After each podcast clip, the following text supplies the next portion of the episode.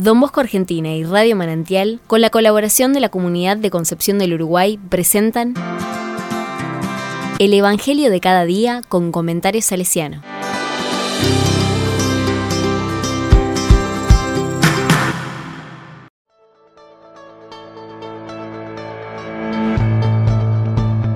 Sábado 6 de agosto de 2022. Este es mi hijo, el elegido. Escúchenlo. Lucas capítulo 9, versículo 28b al 36. Unos ocho días después de decir esto, Jesús tomó a Pedro, Juan y Santiago y subió a la montaña para orar. Mientras oraba, su rostro cambió de aspecto y sus vestiduras se volvieron de una blancura deslumbrante.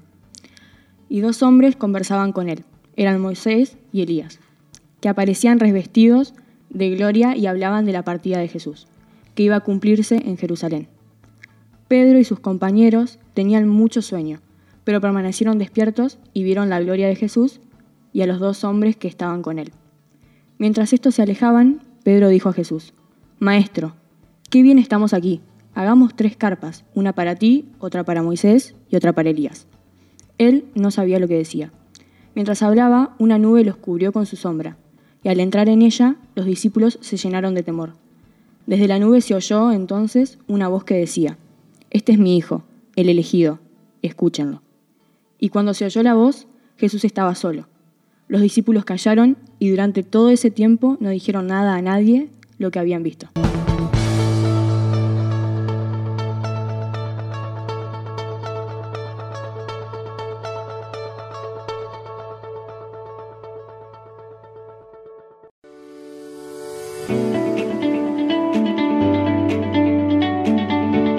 La palabra me dice, el relato de la transfiguración tiene el trasfondo de Getsemaní y viceversa.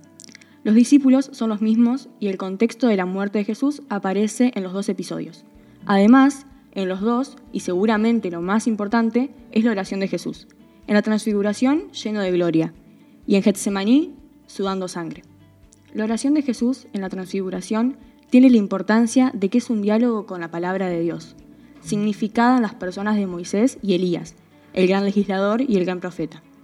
Y en ese diálogo con la palabra, Jesús habla de su muerte que se cumplirá en Jerusalén. Jesús dialoga con la palabra sobre aquella situación que angustia su corazón y en su transformación, el volverse deslumbrante. Muestra la paz que encuentra para afrontar la situación. Y el relato culmina con una invitación para los discípulos, Pedro, Juan y Santiago, y también para los discípulos de hoy, que somos nosotros. Dios Padre reconoce a Jesús como su Hijo elegido y pide que lo escuchemos. En definitiva, nos dice que también nosotros debemos dialogar con la palabra nuestras dificultades y situaciones difíciles.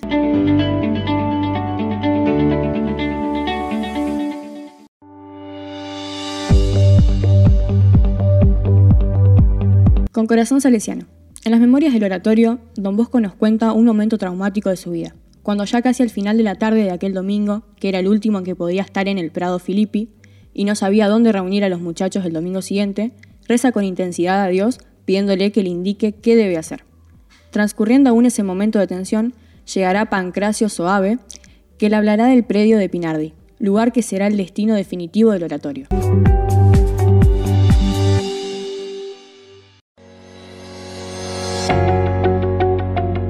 A la palabra le digo, Jesús, queremos aprender de vos. Queremos dialogar con la palabra nuestras dificultades y nuestros problemas. No para que los soluciones mágicamente, sino para que tengamos la fuerza y la paz para afrontarlos.